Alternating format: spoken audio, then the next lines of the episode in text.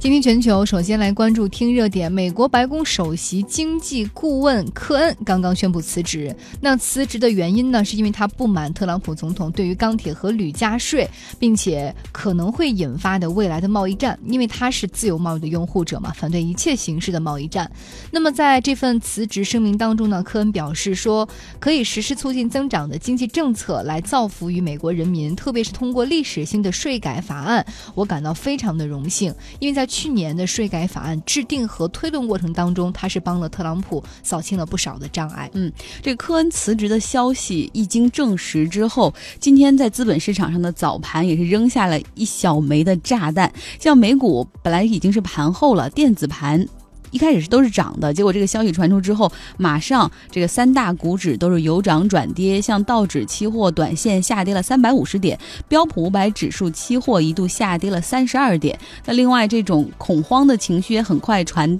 导到了亚洲市场，亚洲的金融市场今天也是开启了避险的模式，像日经啊、上证、深证、新加坡富时，包括香港的恒生指数都出现了下跌。那在美国的诸多股票中呢，这电子盘下跌的比比较明显的是银行股，而其中高盛的下跌幅度是中间最大的哈，有百分之一点七之多。为什么会这样呢？有人说了，因为科恩他之前就是高盛的人啊。这个科恩呢，今年五十七岁，在加入特朗普的团。队之前，也就是在二零一七年的一月之前，他一直都是在高盛工作，是高盛的银行家。他等于说大学一毕业就进入到高盛，然后并且呢，能够在这个九零年开始一路高升，在二零零六年的的时候开始担任高盛的总裁和首席联席运营官。嗯，那么在科恩辞职的消息发布之后，高盛的 CEO 布雷克芬在社交媒体 Twitter 上表示：“我跟很多人一样，对科恩的辞职也感到很失望。他对美。”国的经济政策提供了应有的方案。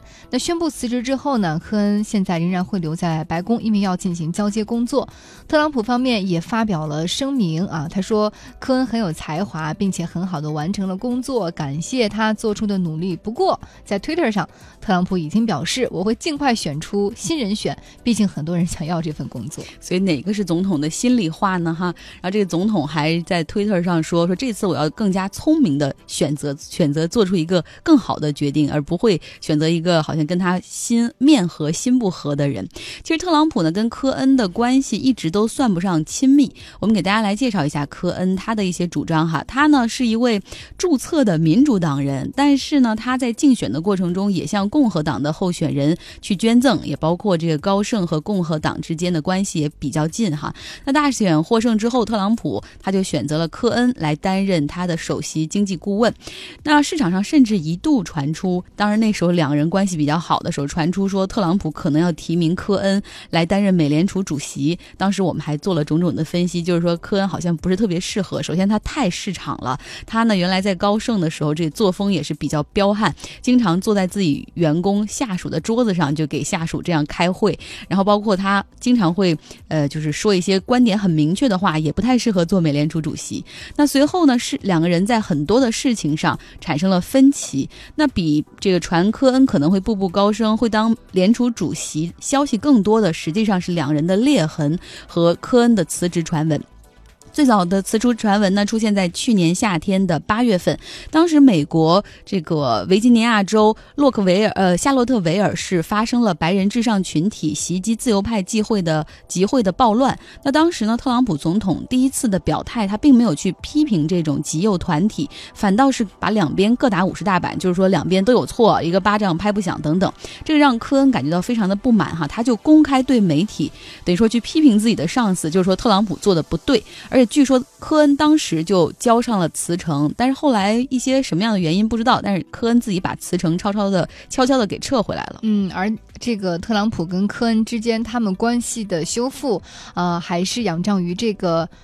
减税法案的最终减税法案也是通过了，也被认为是这座政府的首次立法的胜利。可是好景不长，在贸易领域呢，再度出现了分歧。特朗普准备对钢铁和铝征税，这一波呢会涉及到欧盟、加拿大、中国、墨西哥、英国、韩国、巴西等多个国家。那么这些国家也都纷纷的做出了回应，会采取反制措施。那这么一来一回，就感觉明显这个事态要在加重。那么在这个过程当中呢，科恩就始终极力的反对，他认为贸易战其实就是杀敌一千自损八百。但是商务部长罗斯还有贸易顾问呃纳瓦罗则是力荐总统来启动这一轮的贸易制裁。嗯，就跟很多政府包括很多总统需要面对决策的事情一样，就有两派嘛，一派支持说要贸易战，而另一派坚决要维护自由贸易。那这个时候，其实特朗普总统他更加偏向要贸易战，因为他在竞选的过程中对美国底层的劳动者有个承诺，就是我们会，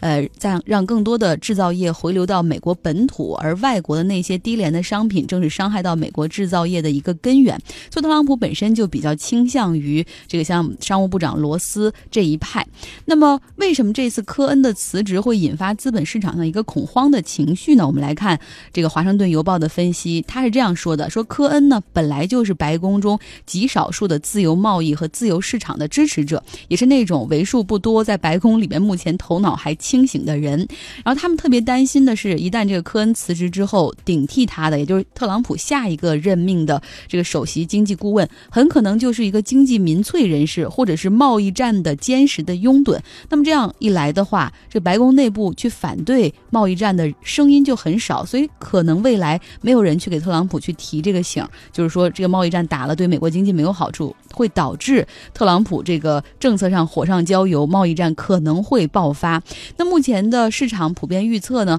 这个谁会顶替科恩？那可能会是那个主张提高关税的贸易顾问纳瓦罗，他很可能成为新一任的首席经济顾问。嗯，那么在一年多的白宫首席经济顾问的工作当中，科恩除了帮忙达成了减税法案之外，还设计了规模为一点五万亿美元的基础建设投资方案，并且陪同特朗普，呃，出席年初的达沃斯论坛。嗯，其实他设计的那个基础建建设方案其实还挺有意思的哈，因为我们知道让美国政府一个人一方的力量出一点五万亿美元其实很不现实。然后科恩的那个呃规划中是这样写到，就是说我们用美国政府出一部分的钱，然后去撬动更多的私营力量参与其中，也符合他在高盛做这么多年投资银行家的一个策略。那我们再来关注一下贸易摩擦的相关进展吧。这个美国总统特朗普昨天和来访的瑞典首相在白宫进行会谈的时候，他再次谈谈到了贸易战，谈到了对欧盟的态度。他说，数十年来，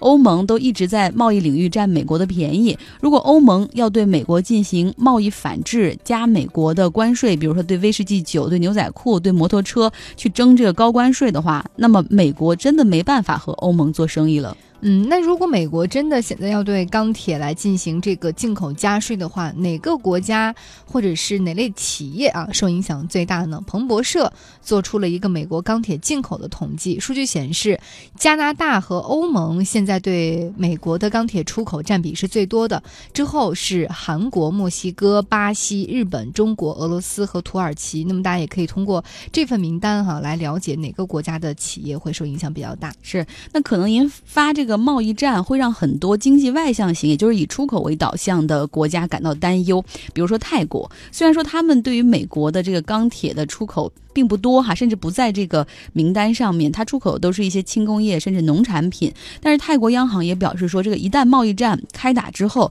擦枪走火，比如说欧盟，他们并不会针对说美国出口给我们的。呃，这个牛仔裤啊，然后这个摩托车去加税，而把这一类的产品集体去加税，那难免那泰国这样的以外向型为主导的国家，可能经济就会受到损失。泰国目前呢，经济百分之七十都依赖于出口，那如果贸易战开打的话，他们的央行表示说，泰国经济肯定会受到影响。那泰国呢，在二零一七年的经济增长为百分之三点九。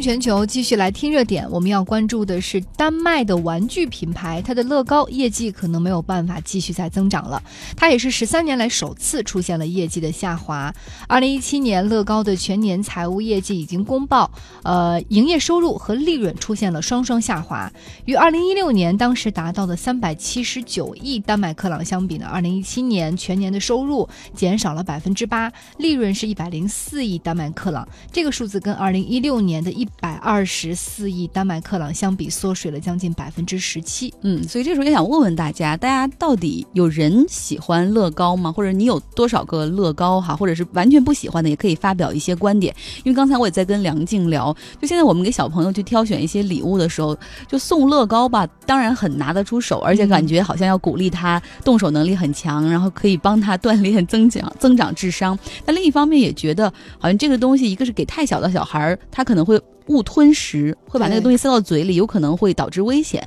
而另外一种就是觉得这个东西好像这种乐高带来的快乐不是只给的，就首先得要求他的家长也同样动手能力很强，可以陪着孩子一起玩。然后另外就是觉得那个小朋友可能要花很长的时间才能找到门道，然后才能喜欢这个玩具。对，因为毕竟乐高它的就是哪怕是入门级的游戏哈，也需要你在那坐下老半天，慢慢的去研读那个图纸，自己动手去拼，而且你的大。脑一直在运转，可能对于小朋友而言，那是一个刚开始是比较辛苦的过程。他如果没有得到那个兴奋点在哪儿的话，哈，所以说，呃，可能啊，另外还有一个原因就是你想啊，可玩的太多了，对，可玩的太多，并且就是乐高，你有个几个就够了。他没有那种每年持续拥有的那种兴奋度，反倒是一些成年人，就作为乐高的那种忠实粉丝，他们可能会钟爱一个系列，比如城市系列、各种系列，然后他们会乐衷于买，就像收集星巴克那个各个城市杯一样，然后他们在家里拼好，把它当成自己的战利品放在那儿，作为一个装饰品一样的去摆设。但是孩子对于乐高，嗯，我们不太懂啊，因为我们不是小孩儿，大家可以发表一下你们身边孩子，包括你们自己对这个玩具的看法。对，其实以前我们也曾经报道过，说乐。高在很火的时候，那个时候为了能够保证圣诞节这个节日季它的货架不会被抢空，乐高还必须让自己在东欧的工厂去加班加点的生产。可是现在的问题出在什么呢？就是乐高的玩具，他们这。去年实际上是一个供大于求的状态，导致公司不得不打折销售来去库存。欧洲玩具行业的分析机构 NPD 也是认为说，过去乐高能够维持业绩增长的一个原因就是他们始终比较保守，低估了市场对于这个玩具的需求，所以宁可少也不会多生产。但是二零一七年刚好相反，这个乐高对于市场的估计又比较乐观，而二零一七年整体的市场销售又没有出现爆发性的增长，所以就导致了库存积压。嗯，供需关系。出现了一些问题。乐高呢是成立于一九三二年，总部位于丹麦的比隆市，创始人是木匠。最初的乐高呢都是手工的积木，而它的定位也是要启发婴幼儿智力啊，做这种简单的玩具。之后逐渐的发现，哎，成人也很喜欢，这才有了成人的市场。那不过在积木专利到期，另外还有电子游戏的冲击，以及业务过于多元化的这样的一个综合的大背景之下，乐高在零四年的时候，当时。时比现在风险更大，都已经面临到破产了哈。那起死回生靠的就是它聚焦目前的核心业务，聚焦盈利啊，并且管理层也制定了产品线销售利润率达百分之十三点五的目标，把那些业绩不好的产品线就直接砍掉，然后集中优势力量啊，这个去做最有戏的这些产品。另外，乐高也打造了梯度的产品来增强用户的粘性。嗯，就是说这个产品可能有一级难、二级难、三级难，是吧？不断的更新，然后有各种各样的系列去吸引他忠实的用户群体。那我们看到，从二零一四、二零零四年，也就是他们这个改革断臂求发展之初，一直到二零一七年，过去的十三年里，乐高一直保持着业绩年年都是利润和营收双双增长。但是如今啊，就是盈利和利润双双下滑，也让外界表示担心，说是不是乐高的增长周期又结束了？因为跟任何一个产品有周。周期一样啊，这一轮十三年你火过了之后，市场是不是审美疲劳了呢？我们看到乐高给出的一个数据，就是去年他们卖出最多的产品和利润最好的产品，实际上并不是他们自己原创的那种系列，而是跟迪士尼、卢卡斯。工作室合作的《星球大战》系列，然后你说这个系列赚钱赚的是挺多，但是你要跟迪士尼去分啊，所以说好像感觉这个能装到自己兜里的也有限。而从整个市场上来看，哈，二零一七年的爆款玩具是一个叫做惊喜娃娃的。一个小东西，很很小，那个娃娃可能只有手掌那么大，它是被装在彩蛋里，然后随机的去抽取。你除了把它打开之后，你才知道它是什么，否则你根本不知道里面装的是什么东西。有的娃娃是可以变色的，有的是可以哭的，有的是能够吐口水的，它很火。如果大家想知道这个惊喜娃娃二零一七年全球玩具的爆款是什么，也可以找到倾听全球的微信公号去看一下。嗯，所以从刚刚你的描述当中，我们也看到，其实乐高现在有一个很重要的软性的软肋问题，就是他没有属于自己的大 IP，他没有这种大 IP 的形象，所以就很难持续性的依据这个大 IP 去开发一系列的梯度产品，就只能是跟什么火跟别人合作，或者什么火去做什么。你刚刚说那个惊喜娃娃，其实不光在乐高上有，这是韩国最先流行的那种小的娃娃，就是你打开一个包装，呃，它只它会告诉你一系列包装有什么，但是你不确定你买到的是哪一个，就让你拆开即惊喜。一个蛋哈，一个彩对。然后其实这个概念也不是乐高首创的，也就是说，明显乐高现在创新性上，还有这个 IP 的拥有量和打造上还是差一点。对，嗯，我们看网上的朋友留言哈，有乐高的粉丝在怼我们，然后那个叶子说了，他说乐高呢大部分是分大颗粒和小颗粒的，说所有的产品都是分年龄段的，说可以给低龄的孩子们玩的都是大颗粒的，所以是不会有吞食的危险。然后但是呢，Warner 他也说，他说我身边喜欢乐高的人大多都是成年人，他说他也买过乐高送小朋友，结果小朋友玩着玩着就跑开了，没有兴趣和耐心。然后我们再来看看哈，这个坚持。能够抑制、提高动手能力的乐高，它有固定的粉丝群体。那它呢，目前依旧是积木市场上的超级巨头。为了能够提升品牌的知名度和强化自己的品牌概念，乐高其实这些年也在做一些尝试。比如说，它跟漫画公司 DC，也就是拥有超人啊、蝙蝠侠那个版权的公司，合作了一系列的大电影。已经在2014年、2017年推出了两部乐高大电影，像什么乐高版的蝙蝠侠，然后屏幕上的。这个票房还不错，可能超过了三亿美元。那乐高呢？目前还有一个好消息，就是他们虽然说在北美和欧洲市场已经收入出现下降，但是在中国市场却出现了两位数的增长。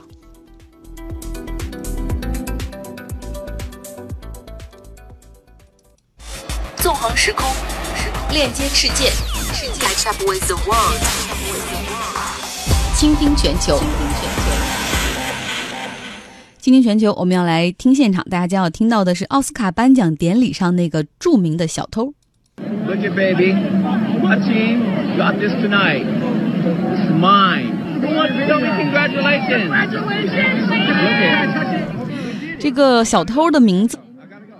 小偷的名字呢叫做 Terry 布莱恩特，他今年四十七岁，是一位黑人。他当时就混入到了奥斯卡的庆祝晚宴上，然后呢，他手里拿着一个小金人儿，就开始自己就是拍着视频说：“哎呀，我们的团队终于拿到他了，我们很不容易，我们做的很棒。”然后大家知道这个。颁奖典礼上人已经很多了，后面的晚宴上人更多，有很多就不明真相的群众路过他的时候，还对他说：“哇，你好棒啊，恭喜你，你真赞等等。”但其实这个小金人不是他的，是他偷的。这个 Terry 布兰特呢，被洛杉矶警方最后是以。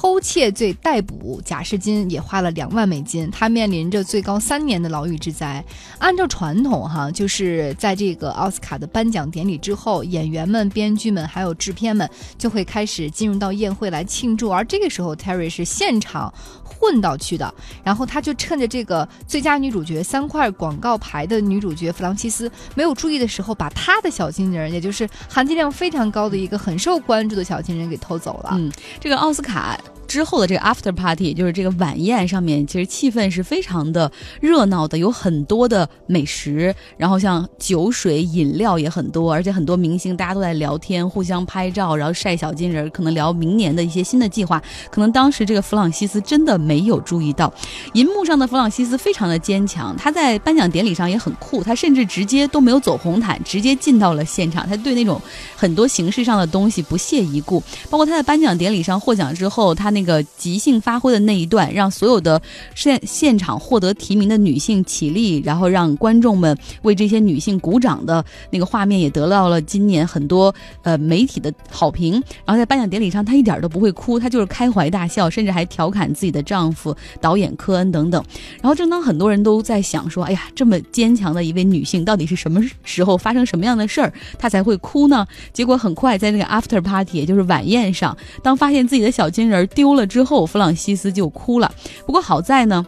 警方很快是逮捕了盗贼，然后警方怎么发现这个盗贼的呢？是因为这个盗贼就这个 Terry 布兰特，他呢拿着小金人出到会场之后，然后有摄影记者拍下了那个画面，然后呢把这个警察把警给这个照片给警察看了之后，然后警察去把他逮捕了，然后把这个小金人最终还给了弗朗西斯。嗯，这个 Terry 是洛杉矶人，他酷爱好莱坞的红毯，所以他就是那种经常蹭红毯的人。去年他还混入到了《名利场》杂志的奥斯卡派。对，那每次进到这种场合的时候，他就会拍大量的照片，然后上传到社交媒体上，以此好像在炫耀，或者是给自己制造一个假象。你看，我是他们人。对对对。那而他的职业呢？他写的是演员、记者和电视主持人。但是我怀疑很多场合，他在这个 Instagram 上面也晒了很多他在各种各样活动上的照片。他甚至还说自己是联合国哪个亲善委员会的大使。然后真的也有那个图片，也有照片。但是我们。都怀疑他可能也是蹭进去，就有可能他的很多照片就是照片，就是骗子的那个骗。对，虽然他不真的 PS 哈，但是真的那个。情况等同于 PS，大家可以找到倾听全球的微信公号去看一看这个 Terry 包括他怎么样在这个红毯上拿着这个小金人，真的感觉像他自己的一样哈。然后包括这个被他偷了小金人的弗朗西斯，他的一些表现和一些当时怎么流泪的图片，大家都可以去看一下。有没有发现，就是其实，在日常生活当中，我们也会发现有一些人愿意在社交媒体上去秀一些自己，呃，参加的。场合，然后不属于他们的对，看上去很高大上，但是对，总感觉嗯不太像是一个圈子的。为什么他就在那里呢？哎，不还有那种情况，就是有一些人把希望把自己能够在社交媒体上伪装成超级达人，然后有各种各样的圈子资源。他们经常会把一些道听途说的段子，然后编成说：“哎呀，有一个朋友对我说他怎么怎么怎么样。”或者把一些事儿直接安到自己身上，说：“哎呀，哪个哪个大佬要请我去吃饭等等。”我前两天。还在这个朋友圈里看到了一个视频，说的是在呃国内某家非常知名的商学院的一位老师在讲课的一小段视频，然后大概讲的就是说呃你的个人的消费观哈。但是我我开始以为是我的某一位朋友他在现场听到的，结果后来发现 我被那条视视频刷屏了，所有人都复制粘贴了原话，然后复制粘贴的那一段视频，然后并且让你感觉我就在现场，结果那个现场全都在现场是吗？就是人家是实际上是通过视频直播给千家万户的。好，大家可以找到“倾听全球”的微信公号，可以跟我们来聊一聊朋友圈里这种喜欢给自己贴金戴银的呃这样的事儿哈和人。然后另外也可以跟我们来聊一聊玩具，现在年轻人或者小孩们到底喜欢什么样的玩具？呃，一位朋友叫周强，他说最近十年，包括未来十年，我猜最火的玩具应该是平板电脑吧。就是小孩们现在都是人手一个平板电脑，只有人手只有平板电脑在面前的时候，他才能够不吵不闹，安静的吃饭。对，但是。呃，家长们也真是，小孩儿他一直不停的去盯着电脑，其实对他的眼睛发育是有很大的影响作用的。我觉得有时间有精力，还是带小朋友们去真正的接触大自然，或者去学习一些其他的课外的知识。我现在每每看着有些家长，就是呃，为了自己可以多一点有自己的时间，就扔一个平板电脑，扔一个手机给孩子，孩子能有两个小时的清闲，他觉得哇，我赚到了。但是对孩子的教育，这样真的好。好吗？对，以后孩子你想跟他说的时候，他也不会选择听你的话，因为他最忠实的朋友是那只手机和那只 iPad。是，大家找到“倾听全球”微信公号来看我们的推送吧，那里面有惊喜娃娃，也有那个奥斯卡红毯上经常去蹭红毯的小偷 Terry Brand。一米阳光，一米阳光门窗，祝全国人民新春快乐。三月一日到二十五日，欧派橱柜盛大促销，全能梦想厨房震撼首发，订欧派橱柜和简陋厨房说拜拜，有家有爱有欧派。每个家都值得拥有蒙娜丽莎，蒙娜丽莎瓷砖。厕所革命，干净中国。九牧三幺五品质先行，六重惊喜，周牧。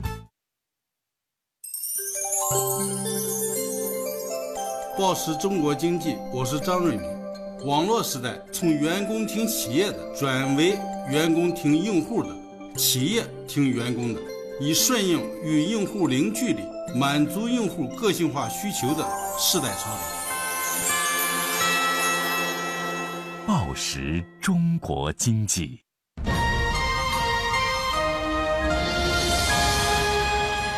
经济之声，纵横时空，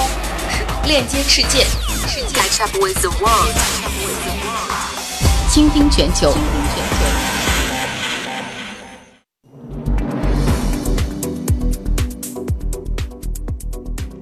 倾听全球，接下来由张奥和梁静为大家扫描全球。首先来关注英国财政大臣哈蒙德将于今天晚些时候在伦敦发表讲话，他将告诉欧盟必须放弃其对伦敦金融城的强硬立场，允许将金融服务纳入到脱欧贸易协议当中来。金融服务呢，去年向英国政府贡献了七百二十一亿英镑的企业和个人税收。那么英国必须保证金融服务在未来不过度流失。嗯，这个哈蒙德就属于保守党内的。软脱欧派的坚实坚定的支持者，他认为，如果说一旦硬脱欧的话，意味着欧盟和英国之间缺少了人员的流通，最重要的服务的流通，以及更重要的是资本的流通。没有资本的自由流动，那英国的金融这个中心的地位已经不复存在哈，包括伦敦的区位优势也将消失。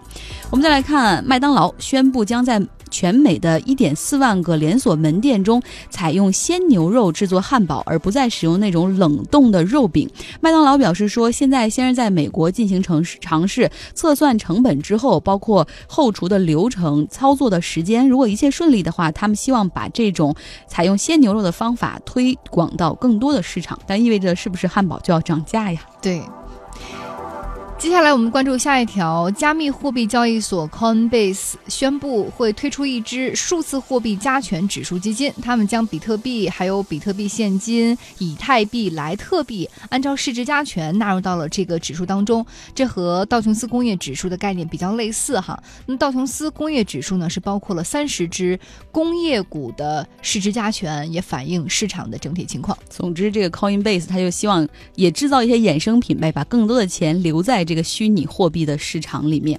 我们来看苏格兰皇家银行同意缴纳五亿美元的罚款，以结束美国的金融监管部门对于二零零八年次贷危机的时候，苏格兰银行误导消费者购买了很多金融产品的调查。苏格兰银行是第六家同意支付罚款的银行。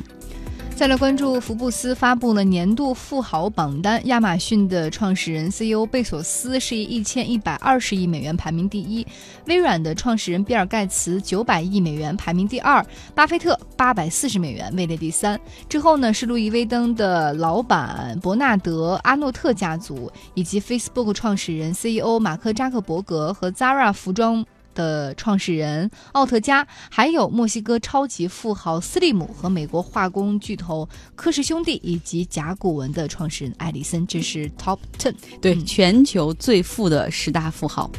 最后，我们来看科学家爱因斯坦，他在一九二一年写了一张便条。那昨天呢，这张便条在耶路撒冷被拍卖，最终呢是有六千一百美元的价格拍出。当时啊，写这张便条的时候，爱因斯坦已经四十二岁了。他前往佛罗伦萨去探望自己的妹妹，然后他妹妹呢有一个邻居是二十二岁的化学女学生，就是学化学的一个女学生，叫普西尼，就住在他妹妹家楼上。然后爱因斯坦呢听说这位女士学的是化学，很想跟她见。见面聊一聊，但是当时这个女学生普西尼非常的害羞，就婉就是委婉的拒绝了爱因斯坦呃求见面的要求。那爱因斯坦呢这张便条就是在这种情况下写给这个女学生的。